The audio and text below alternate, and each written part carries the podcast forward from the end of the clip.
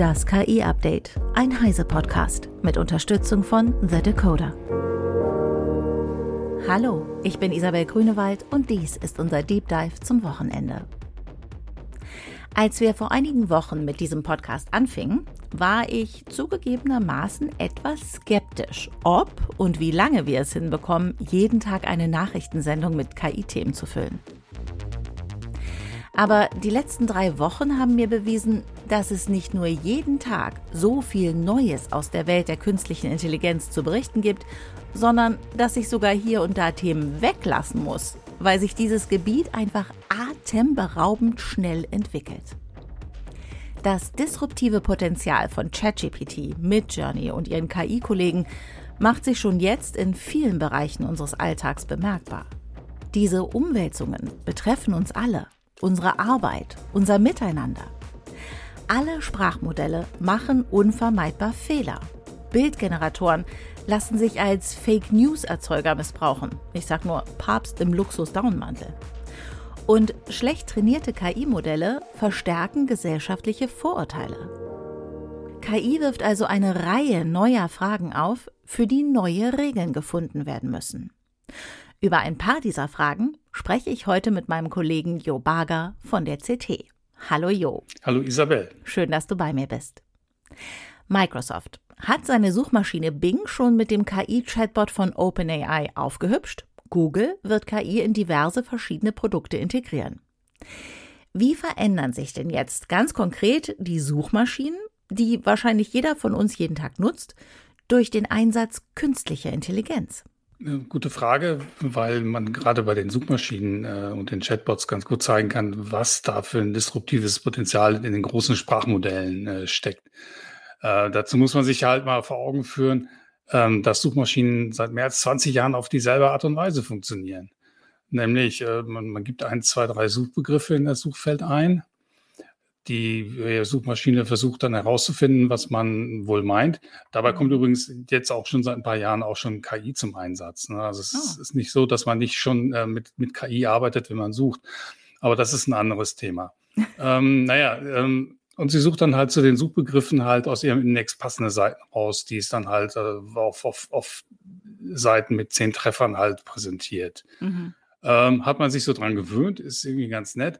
Aber äh, mit Sprachbots hat das jetzt und hätte das, also wenn Google das dann umsetzt, eine ganz neue Dimension, weil da kriegt man halt einen fertigen Text produziert, der einem die frei formulierte Frage ja komplett beantwortet. Wie man kommuniziert fast wie mit einem Menschen und man kann halt auch auf den Kontext zurückgreifen, man kann Fragen stellen, nochmal nachfassen und hat nicht nur eine Linkliste. Die Links kriegt man aber nichtsdestotrotz präsentiert, wenn man sie braucht. Und das ist jetzt auch so nach dem aktuellen Stand der Technik auch eine ganz gute Idee, dass man die Links auch bekommt, mhm. weil diese Suchmaschinen Stand jetzt halt noch alles andere als zuverlässig sind. Also auch diese Chatbots in, in Bing, das ist ja ChatGPT, wenn man so will, ja. der halluziniert äh, genauso wie bei anderen äh, Suchdiensten.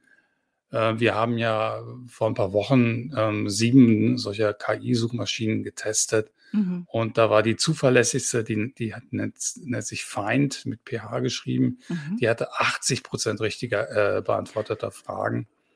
Mhm. Das ist jetzt 10, nicht so viel. Nee, das ist nicht so viel. 10 Prozent waren falsch beantwortet und zu 10 Prozent hat man dann von der KI gar keine Antwort gekriegt. Das ist nicht so richtig toll. Also Bing war bei da bei 60 Prozent. Oh. Äh, das, das sind jeweils nur so Momentaufnahmen. Das kann sich mittlerweile schon geändert haben. Wie gesagt, das ist ja ein paar Wochen her und das äh, Thema ist ja jetzt auch so, so fluide. Da mhm. ändert sich so viel. Das kann sich jetzt schon geändert haben. Aber nichtsdestotrotz, man sollte auf jeden Fall, wenn man diese KI-Suchmaschinen verwendet, dann doch auch auf die Links klicken, um besser mal zu, kontrollieren, ob das auch wirklich alles so stimmt. Die Antworten mit Vorsicht genießen. Das, das disruptive Potenzial ist ja nicht nur auf Nutzerseite, sondern halt auch äh, auf der anderen Seite, nämlich bei, bei anderen äh, Diensten und Medien. Ähm, weil wenn die Suchmaschine erstmal halt äh, Fragen direkt beantwortet und die Leute dann vielleicht dann auch nicht mehr auf die Links klicken, weil dann möglicherweise auch die Suchergebnisse dann besser werden von diesen Diensten, dann kriegen andere Websites auch weniger Traffic von den Suchmaschinen. Mhm. Und da hängen ja ganze Industrien dran. Also zum Beispiel unsere eigene, die Medienbranche hängt ja. da ja auch mit dran. Wir sind darauf angewiesen, dass äh, ein Teil unserer Nutzer von Suchmaschinen kommt.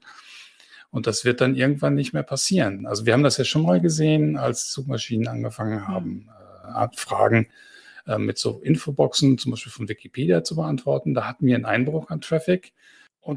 Es ist davon auszugehen, dass das äh, auch passiert, äh, wenn jetzt halt, insbesondere wenn Google halt dazu übergeht, halt Fragen direkt zu beantworten. Mhm. Und dann ist halt die nächste Frage, äh, kann man dann eigentlich noch auf solche Suchmaschinen optimieren? Wie sieht SEO aus? Ne? Ähm, da gibt's ganz viel, äh, ja, was man einfach noch nicht weiß, wie sich das dann im Detail auswirkt. Das heißt, ähm, wenn man das noch gar nicht so genau weiß, können sich ja die Seiten, die im Prinzip ja auf Traffic angewiesen sind, weil sie sich zum Beispiel durch Werbung finanzieren, sich auch schwer darauf vorbereiten, auf das, was jetzt kommt, oder? Ich wüsste momentan nicht wie. Weil wenn, wenn, wenn hm. wir es hm. wüssten würden, würden wir es ja schon tun, aber wir tun es ja noch nicht. Einfach, man muss einfach erstmal sehen, wie das funktioniert. Es kann ja auch noch eine längere, längere Zeit dauern, bis Google dazu übergeht. Also Google ist ja nicht umsonst äh, so, so spät auf den Zug aufgesprungen. Ähm, das hat nicht damit zu tun, dass sie es nicht könnten. Ähm, Google ist ja hm was die KI-Forschung äh, betrifft, äh, sehr weit vorne mit dabei. Also das T hinten in ChatGPT, das steht ja für eine bestimmte Architektur, das steht für Transformer. Und das sind ja Google-Entwickler, die das entwickelt haben. Ah. Ich meine, es hat auch noch einen anderen Grund, warum Google jetzt nicht, unbedingt das größte Interesse hat, äh, auf fertige Texte umzusteigen, weil die leben ja auch ganz gut davon, dass die Leute mhm. halt äh, Links präsentiert kriegen und dass sie sich dann auch gerne mal auf die Werbung verklicken. Mhm. Das ist vielleicht noch ein anderes Thema, aber ich könnte mir auch gut vorstellen, dass sie gut sehen, dass die Technik noch nicht so weit ist, äh, dass man die auf die Leute so en masse loslassen kann. Mhm. Jetzt haben die meisten von uns schon mal ein Chatbot benutzt ähm, sich mit dem mehr oder weniger unterhalten. Aber was passiert denn, wenn KI in Landkarten-Apps oder in Microsoft 365 integriert wird? Wie es zum Beispiel in, in, in einem Texttool aussieht, äh, das kann man zum Beispiel bei DeepL Write ausprobieren. DeepL ist ja vielen bekannt mhm. als Übersetzungstool, ist auch ein deutsches Unternehmen. Ähm, die haben vor ein paar Wochen ein neues Produkt rausgebracht, das nennt sich DeepL Write. Da kann ich meine Texte reinkippen und äh, das Tool hilft einem da, dabei, die Texte halt schöner zu machen. Also lange Sätze äh, aufzubrechen, in mehrere pass schlechte Passivkonstruktionen zu vermeiden. Das hilft einem ganz einfach, ähm, Texte schöner zu machen und so könnte ich mir vorstellen, dass das dann halt auch in anderen Textverarbeitungen äh, mhm. passieren könnte, zum Teil auch automatisch. Ne? Dass dann halt äh, die, wie, wie bei der Rechtschreibkorrektur im Hintergrund äh, mit das äh, Programm halt äh, Vorschläge gemacht, Texte, äh, Vorschläge macht, Texte umzuformulieren. Ähm, ja, in einem, in einem Kartentool habe ich selber noch kein Beispiel gesehen, aber da habe ich ja dann zwei Arten von Daten. Also zum einen eine gut strukturierte Datenbank, mhm. äh, zum Beispiel mit äh, Points of Interest äh, oder was weiß ich, mit, mit äh, Restaurants, hast du nicht gesehen. Mhm und dann an einem Texttool. Und dann könnte ich mir vorstellen, dass wenn ich jetzt eine Anfrage habe, so nach dem Motto, zeig mir doch mal halt äh, die Locations in der Nähe, die ich mit zwei kleinen Kindern aufsuchen kann, mhm. dass ich dann halt mehr kriege als äh, ja so eine Liste, sondern dass ich das halt schön textlich aufbereitet kriege. Äh, auch schön dann halt so mit, mit zusätzlichen Hintergrundinformationen mhm. und auf einen Schlag dann halt auch eine, eine gute Antwort bekomme. Mhm. OpenAI die waren vielleicht nicht die ersten, die sowas entwickelt haben, sondern äh, sie waren die wahrscheinlich erfolgreichsten bislang, sind so ein bisschen die Zugpferde in dieser ganzen Sache. ChatGPT ist quasi umgangssprachlich synonym geworden mit sämtlichen großen Sprachmodellen. Was macht OpenAI zurzeit anders oder vielleicht sogar besser als Google und Meta, die ja auch eigentlich sehr weit sind in dem Bereich? Ich finde es total gut, dass du vom Zugpferd gesprochen hast, weil das äh, passt sehr schön zu dem Bild, das ich jetzt verwenden will, weil, weil sie vor allem halt ähm, aggressiver sind beim, beim ähm, äh, ja, Marketing und äh, den Mut hatten, auch mit einem unfertigen Produkt rauszugehen. Äh, in der Vergangenheit ist der Moment, in dem ChatGPT rauskam, äh, oft als der ähm, iPhone-Moment bezeichnet worden. Halt, mhm. weil es vorher schon äh, Touchscreens gab und weil es vorher schon internetfähige Handys gab. Aber erst in dem Moment konnte die Welt sehen, dass dieses Ding halt äh, was Tolles ist, wo, man viele schöne Sachen mitmachen kann. Und es gibt so einen anderen äh, Moment in der deutschen Technikgeschichte. der fast noch besser passt zu ähm, ChatGPT, nämlich der Bertha-Benz-Moment. Mhm. Der Karl Friedrich Benz, äh, der hatte seinen Motorwagen 3 nämlich noch, noch ähm, in, in, der Werkstatt stehen und wollte den noch lange nicht rausbringen. Also die bisherige Presse war wohl seiner Zeit noch nicht so gut. Und die Bertha Benz ist dann einfach an einem Augusttag im, im Jahr 1888 heimlich rausgeschlichen mit ihren beiden Söhnen und hat den einfach genommen und hat dann einfach eine Tour gemacht von Mannheim nach Pforzheim und dann gewissermaßen halt äh, heimlich äh, den Beweis erbracht, äh, dass dieses Ding was taugt, wozu sich ihr Mann überhaupt nicht getraut hätte. Also auf der Fahrt gab es ja. dann auch noch diverse technische Probleme. Da war dann halt eine, eine Treibstoffleitung verstopft. Mhm. Äh, man musste die Kette nochmal äh, bearbeiten lassen das passt eigentlich auch alles ganz gut zu ChatGPT, ja. weil, weil da auch äh, eine Menge Dinge falsch gelaufen sind. Ähm, jetzt äh, bei der ersten Veröffentlichung.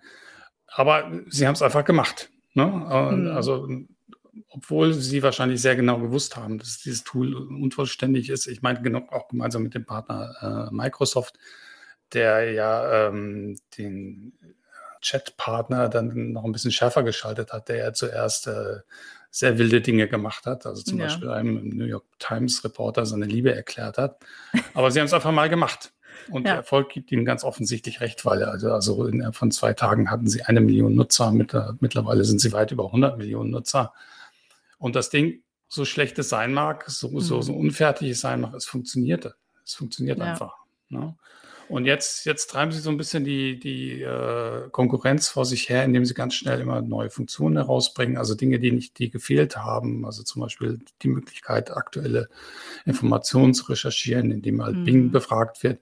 Und äh, jetzt vor allem auch die Plugins. Die Plugins, mit denen halt äh, ChatGPT mit anderen Diensten sprechen kann und sich von da Informationen holen kann oder die halt steuern kann.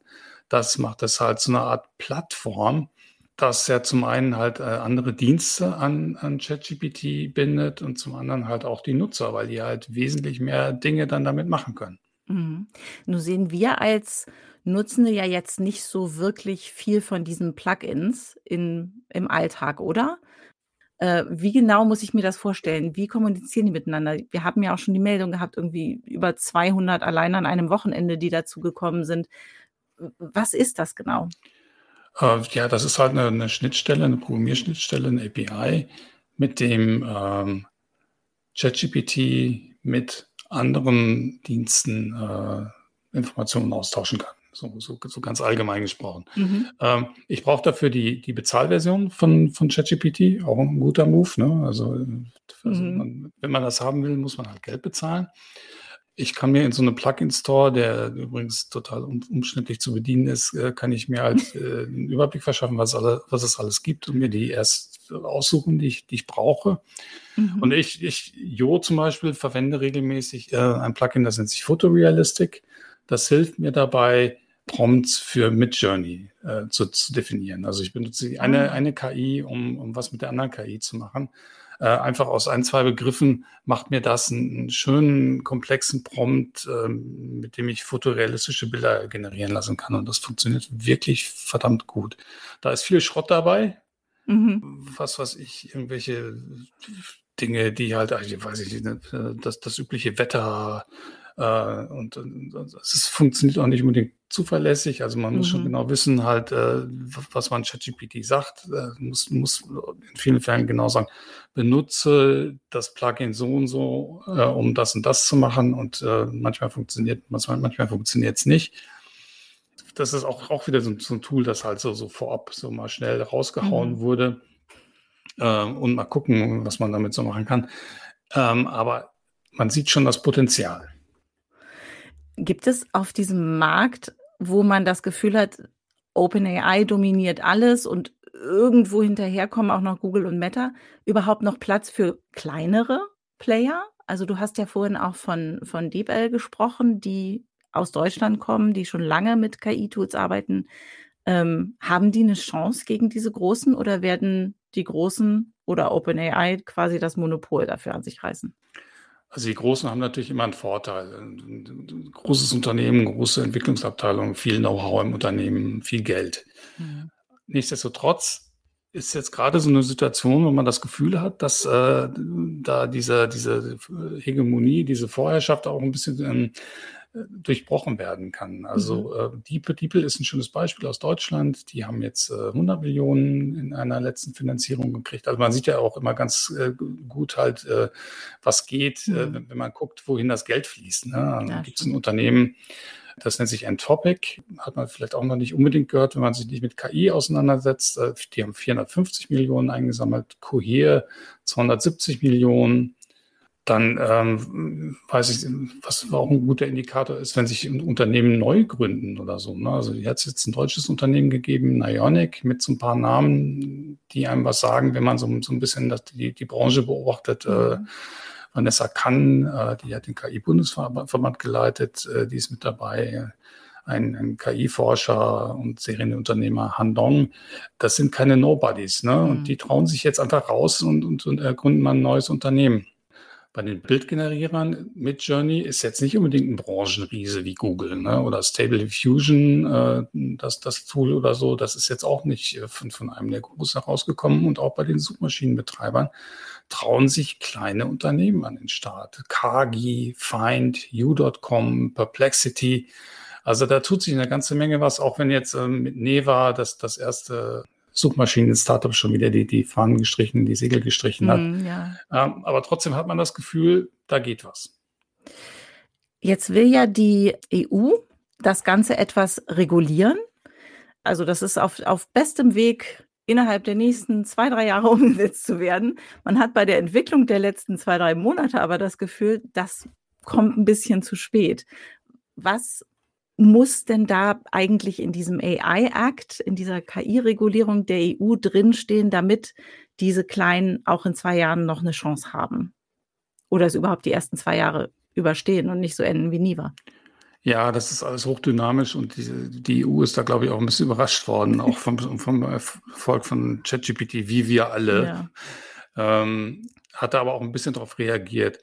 Und diese, diese KI-Basismodelle, äh, dann auch nochmal da so extra berücksichtigt. Ne? Also die müssen ja jetzt äh, nach dem aktuellen Kompromiss also äh, ausführliche ähm, Belege für vorhersehbare Risiken für Gesundheit, Sicherheit, Grundrechte, Umwelt, Demokratie, Rechtsstaatlichkeit prüfen lassen äh, und dabei äh, unabhängige Experten einbeziehen und dann abmildern. Das sind natürlich Voraussetzungen, äh, die große Unternehmen gut erfüllen können, äh, wenn es überhaupt geht, sagen wir mal mhm. so. Also das, das klingt jetzt alles, äh, klingt jetzt alles toll, dass man jetzt äh, vorhersehbare Risiken für, für Gesundheit in, in KI-Sprachmodellen oder so findet. Äh, das möchte ich erstmal sehen. Ja. Ich, ich, glaube, in vielen Fällen ist das hier Gegenstand der Forschung und man ist gar, noch gar nicht unbedingt so weit. Ne? Das ist jetzt alles äh, ein Prozess, der, der fortläuft, aber wenn es jemand kann, dann können es die großen Unternehmen mhm. und kleine eher nicht. Aber ähm, das hat, haben, haben die Gesetzgeber auch gesehen und äh, sie haben jetzt halt äh, zu, zum aktuellen Entwurf halt auch äh, Ausnahmen für kleine und mittlere Unternehmen äh, hinzugefügt. Mhm also insbesondere für Komponenten, die quelloffenen Lizenzen äh, unterliegen. Äh, auch soll es so sogenannte Reallabore geben, also sowas wie ChatGPT jetzt in, in, in echt macht, äh, ja. wo man dann halt äh, KI-Anwendungen unter realen Bedingungen testen kann bevor man sie einsetzt. Ne? Ich glaube, die, die äh, Gesetzgeber, also die, die Parlamentarier sehen die Probleme äh, und versuchen dann einen gangbaren Kompromiss äh, auszuarbeiten. Äh, und ich möchte da ehrlich gesagt auch nicht in deren Haut stecken, weil äh, da, sie ja ständig halt von der, von der Entwicklung äh, überholt werden. Ja. Jetzt ist ja gerade der Chef von OpenAI, die so einfach mal alles veröffentlichen, was gerade so fertig ist, ob es jetzt alles stimmt oder nicht. Hauptsache erstmal machen, unterwegs sind. Der ist unterwegs gleichzeitig und sagt, wir brauchen Regulierung und wir brauchen Grenzen. Also ist das nicht etwas widersprüchlich, was er da macht? Ja, er hat sich ja auch so, so, so ähm, Aufruf angeschlossen, der vor den existenziellen Risiken der KI warnt. Mhm. Ich glaube, der, ist schon ganz gut im Marketing. Also er, er, er, verkauft sich immer als einer der, der Guten und so hier Vorsicht und wir passen auf. Und andererseits ähm, lobbyiert er dann aber auch gegen äh, zu strenge KI-Regulierung. Es gab ja jetzt den Moment, wo er gesagt hat, irgendwie, ja, wenn ihr das so streng macht in der EU, dann müssen wir ja leider irgendwie die EU verlassen mit unseren tollen OpenAI-Tools. Hat er natürlich sofort wieder einen Rückzieher gemacht, aber natürlich ein Signal gesetzt. Ja. Es könnte ja auch sein, dass ChatGPT oder das OpenAI so schnell mit ChatGPT rausgegangen ist, äh, um ähm, einer großen Regulierung vorzugreifen. Mhm. Und es mhm. könnte auch sein, dass es ihm jetzt ganz recht kommt, wenn jetzt noch eine Regulierung kommt, weil also so in bestehende Systeme wird man ja wahrscheinlich nicht so stark eingreifen. Ne? Also er hat jetzt erstmal Fakten geschaffen und äh, versucht jetzt so gut äh, die, die Regulierung äh, zu drehen, äh, dass es ihm, ihm passt. Also, das mhm. macht, also mein, mein Gefühl ist, das macht er schon ziemlich geschickt. Jetzt sind ja neben den Sprachmodellen, über die wir jetzt re relativ lange gesprochen haben, auch noch die KI-Bildgeneratoren das große Thema. Hatten wir auch schon kurz angesprochen. Meine ersten praktischen Erfahrungen habe ich damals auch mit äh, Midjourney und Stable Diffusion gemacht, letztes Jahr im Sommer, als die rauskamen. Und fand das ganz spannend, habe zu dem Zeitpunkt aber noch gar nicht an die ganzen armen Grafikerinnen und äh, Fotografen und was eigentlich alles gedacht, die jetzt so ein bisschen um ihre Existenz zittern und dafür kämpfen, dass da vernünftige Regeln eingeführt werden, ähm, was den Datenschutz angeht, was den, das, das, Urheberrecht angeht. Wird die EU das schaffen können, da das äh, Rad irgendwie zurückzudrehen? Gibt es da überhaupt eine Chance oder müssen die sich einfach jetzt auf einen ganz massiven Wandel in ihrem Berufsfeld einstellen? Also ich denke nicht, dass man das äh, Rad zurückdrehen kann. Also diese Tools jetzt sind in der Welt und die werden auch verwendet. Also mhm. zum Beispiel bei der CT. Ja, wir, wir, setzen ja ähm, äh, mittlerweile äh, KI für Aufmachergrafiken ein. Also aber auch nicht mhm. für alle Aufmachergrafiken, sondern halt für, für einige, für eine Handvoll pro Heft. Na, mhm. das, das, es hat einfach ein paar Vorteile, die auf der Hand liegen. Es ist, man muss es so sagen, es ist günstiger, als wenn man es einen Grafiker oder einen Fotografen machen lässt. Aber es ist halt auch schneller und ähm, das ist, ist bequemer. Ne? Also wenn man dann eine Grafik bei einem äh, Grafiker einen Auftrag gibt, dann dauert das ein, zwei Tage, bis die zurückkommt und dann muss, hat man vielleicht dann noch ein, zwei Änderungsvorschläge und dann geht das sozusagen da mal hin und her und dauert eine Woche. Mhm. Bei einer KI drehe ich vielleicht mehr Runden, weil ich bei einer KI viel weniger steuern kann, was dabei rumkommt. Aber nichtsdestotrotz, äh, dann, dann mache ich ein paar Runden mehr, bin aber trotzdem innerhalb von, von zwei Stunden fertig und mhm. habe eine, hab eine komplette Aufmachergrafik. Ne?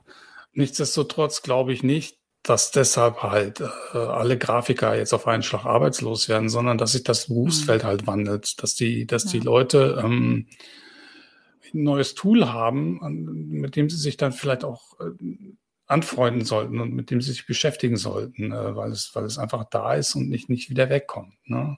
Mhm. Und ich könnte mir vorstellen, dass halt so mittelfristig auch die massenhafte Verfügbarkeit von automatisch generierten Bildern den Effekt haben könnte, dass dann halt das von Hand geschaffene äh, auch wieder mehr Wert gewinnt. Ne? Es ist ja mhm. immer eine Entscheidung, äh, was, äh, welchen, welchen Stellenwert messe ich dem der Handarbeit äh, bei. Ne? Wir haben ja ein Beispiel, ein anderes Beispiel aus dem Verlag, das ist deine Stimme. Du, erinner, du erinnerst dich, ne? also ja. für die, für die äh, Zuhörer des Podcasts, die das nicht wissen, ähm, Isabel äh, spricht ja jeden Tag, jeden Tag ist das, glaube ich, ne? Ja, genau. Kurz informiert, der Nachrichtenüberblick. Genau. Und da haben wir halt einfach mal experimentiert. Äh, wie ist denn das, äh, wenn wir Isabels Stimme digitalisieren? Und das haben wir mal für eine Woche ausprobiert. Und technisch wäre es möglich, Isabel, so, so hart es jetzt klingt, wegzurationalisieren. ja? Aber schön wäre es nicht. Nee. Und das sage ich jetzt nicht nur, weil es meine Stimme war. Nee, offensichtlich äh, haben sich ja alle dann auch äh, bewusst dagegen entschieden. Das hm. Original ist dann einfach das Beste. Ja, wollen wir hoffen, dass es noch eine Weile so bleibt und die KI mich nicht einholt. Aber es gibt ja auch, also auch die großen Unternehmensberatungen. Ähm, McKinsey und rät seinen Unternehmen, investiert in KI, setzt euch damit auseinander, springt da früh auf den Zug auf. Äh, wie kann sowas aussehen? Du hast schon erwähnt, wir benutzen das vor allem im Grafikbereich und vielleicht auch im, im Schreibbereich mit Deeper Write was kann man da noch machen als Unternehmen, wenn man sich jetzt damit auseinandersetzt, hm, KI sollte ich irgendwie nutzen?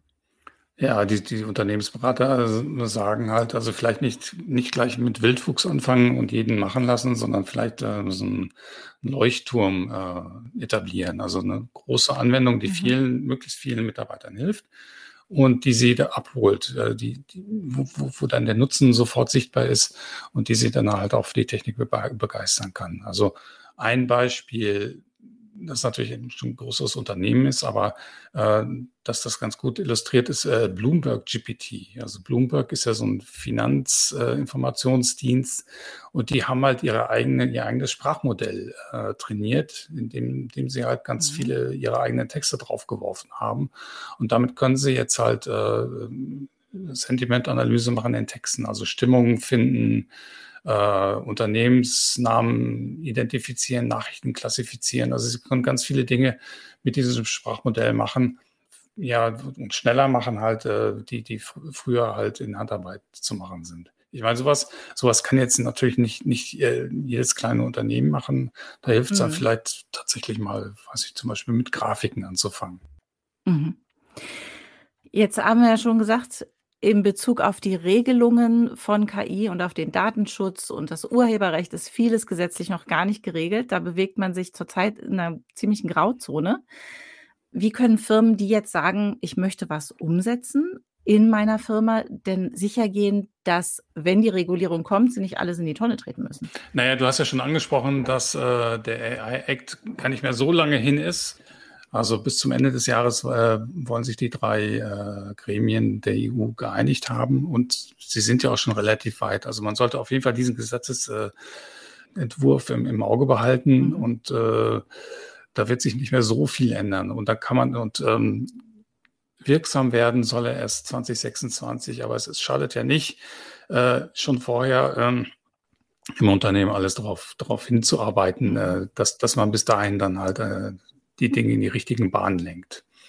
Und nichtsdestotrotz gibt es auch jetzt schon eine ganze Reihe von, von Dingen, die man auch heute ähm, beachten muss, wenn man KI im Unternehmen einsetzt. Also zum Beispiel Vorsicht beim Thema Datenschutz, mhm. bei der Verletzung von Privatgeheimnissen, von Firmengeheimnissen. Also nicht ähm, einfach mal äh, Dinge in ChatGPT eintippen. Also ganz schlechter Klassiker wäre, ähm, wenn der, der Arzt äh, den, den Namen des Patienten und, und, Symptome irgendwo reintippt, äh, um, um eine Diagnose stellen zu lassen.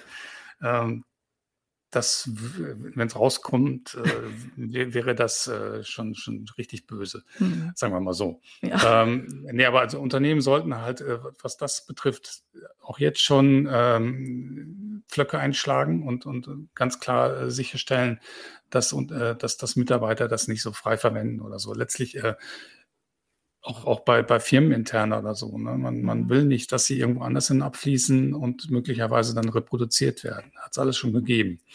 Äh, es gibt, äh, habe ich jetzt in einem Special der Kollegen von der EX gelesen, ähm, das auch im Kiosk liegt äh, zum Thema KI. Es gibt Frameworks, die Unternehmen halt äh, äh einsetzen können, um ja. auch jetzt schon bei der Entwicklung und Verwendung verantwortungsvoller künstlicher Intelligenz äh, ja, ja, solche äh, äh, Flöcke einzuschlagen. Also mhm. Also CAP AI nennt sich das, äh, Conformity Assessment Procedure von der Uni Oxford oder von Google gibt es was. Ähm, einfach mal ins X-Special gucken. Also es wird jetzt zu weit führen. Mhm. Ähm, und ich als Privatperson, also als, als Firma hat man ja sowieso ein bisschen mehr Möglichkeiten, aber als Privatperson, worauf sollte ich achten, wenn ich sowas benutze? Denn Fakt ist ja, dass wir bei den meisten Modellen nicht wirklich wissen, mit welchen Daten und wie die trainiert wurden. Das heißt, ich weiß auch nicht so 100 pro, was mit meinen Suchanfragen passiert, oder?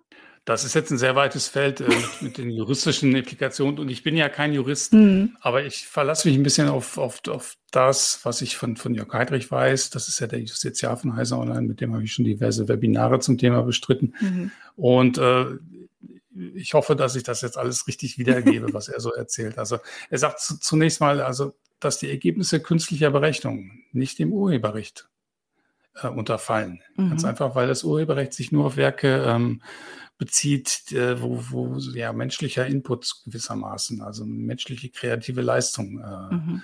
zum Einsatz kam. Und das ist bei so einer künstlichen Berechnung eben nicht der Fall. Okay. Das bedeutet aber auch, dass wenn ich jetzt ein Bild mit äh, Midjourney äh, habe erzeugen lassen, dass es in aller Regel von jeder frei, äh, jedermann frei verwendet werden darf. Mhm. Ne? Also mein Bild, also sprich in Anführungsstrichen mein Bild, ist das nicht mein Bild, es ist ein gemeinfreies Bild. Ne? Also okay. was ich äh, mit Midjourney habe erzeugen lassen, kannst du nehmen, um äh, damit Dinge zu tun. Mhm. Ne? Und äh, da ist sich zum Beispiel auch das äh, Copyright Review Board, muss ich jetzt ablesen, des US-amerikanischen Copyright-Amtes, äh, derselben Meinung. Also okay. Da gibt es schon eine relativ große ähm, Einigkeit unter den Juristen. Was geschützt sein kann, sind originelle und ausführliche Prompts, mhm. ja, weil die zum Beispiel eine Geschichte erzählen. Oder ähm, er hatte auch ein Beispiel, es gibt einen KI-generierten Comic, äh, da hat die Urheberin versucht, den, den schützen zu lassen, das hat funktioniert, einzelne Bilder dagegen nicht. Äh, was man jetzt vielleicht auch zu diesem ganzen Feld sagen muss, ist, äh, das ist ja alles komplettes juristisches Neuland. Ja. Ja. Da wird es sicher noch eine Menge Verfahren geben, äh, um das Ganze so ein bisschen noch, noch mal äh, genauer einzuzäunen. Aber das ist so, so die grobe, grobe äh, Linie. Und natürlich gibt es dann auch noch eine Reihe ungeklärter Fragen. Also zum Beispiel, wie weit muss ich denn einen KI-generierten Text umarbeiten, damit er mhm. geschützt ist? Hm. Mhm. Das stimmt. Was ich jedenfalls nicht machen sollte, ist, dass ich halt KI-generierten Text als den eigenen ausgebe, insbesondere wenn ich ihn zum Beispiel an Verwertungsgesellschaften melde. Das ist höchstwahrscheinlich Betrug. Mhm. Und ja, auch eine Frage ist zum Beispiel, wie, wie sollten eigentlich Verlage damit äh, umgehen, mit, mit äh, äh, KI-generierten Texten? Da hat es jetzt auch schon eine, eine, Reihe von Beispielen gegeben. Mhm. Also es gab so, so, ein Kochmagazin, das mehr oder weniger komplett äh, von KI generiert wurde, inklusive ja. der Bilder. Das ist nicht so gut angekommen. Das ist also da, das ist nicht, nicht gekennzeichnet mhm. äh, worden und, die, und, irgendwie die Süddeutsche hat das aufgedeckt. Und äh, das, das ist in Journalistenkreisen nicht so gut angekommen. Mhm. Verlage müssen damit ja sehr deutlich umgehen können und da ähm, Richtlinien erstellen. Bei uns gibt es auch keine KI-generierten Texte, kann ich an der mhm. Stelle mal sagen obwohl wir KI nutzen, um vielleicht Texte zu optimieren, aber nicht ja. zu generieren. Wir stehen ja dann auch vor der Frage irgendwie, wie erkennen wir KI-generierte Texte? Aber das, das war ja in den letzten Wochen der Woche dran. Ja. Das haben wir schon. Äh, wer es noch nicht gehört hat, das Gespräch mit Wolfgang Stieler. Das äh, ist sehr interessant, wie man KI-generierte Texte erkennt. Ja, damit sind wir für heute am Ende. Vielen Dank, Jo. Gerne. Wir sehen bei all den offenen Fragen, werden uns die Themen für unseren KI-Podcast so schnell nicht ausgehen. In der kommenden Woche ist meine Kollegin Christina Beer aus dem Heise Online Newsroom zu Gast. Sie schreibt seit Jahren unter anderem über Bildungsthemen und hat in den letzten Wochen und Monaten viele verschiedene Ansätze beobachtet, wie künstliche Intelligenz in Schulen und Universitäten nicht nur zum Thema wird, sondern auch in der Lehre eingesetzt werden kann. Es würde mich freuen, wenn ihr dann wieder mit dabei seid. Bis dahin könnt ihr mit unserem werktäglichen kompakten Newsüberblick auf dem Laufenden bleiben.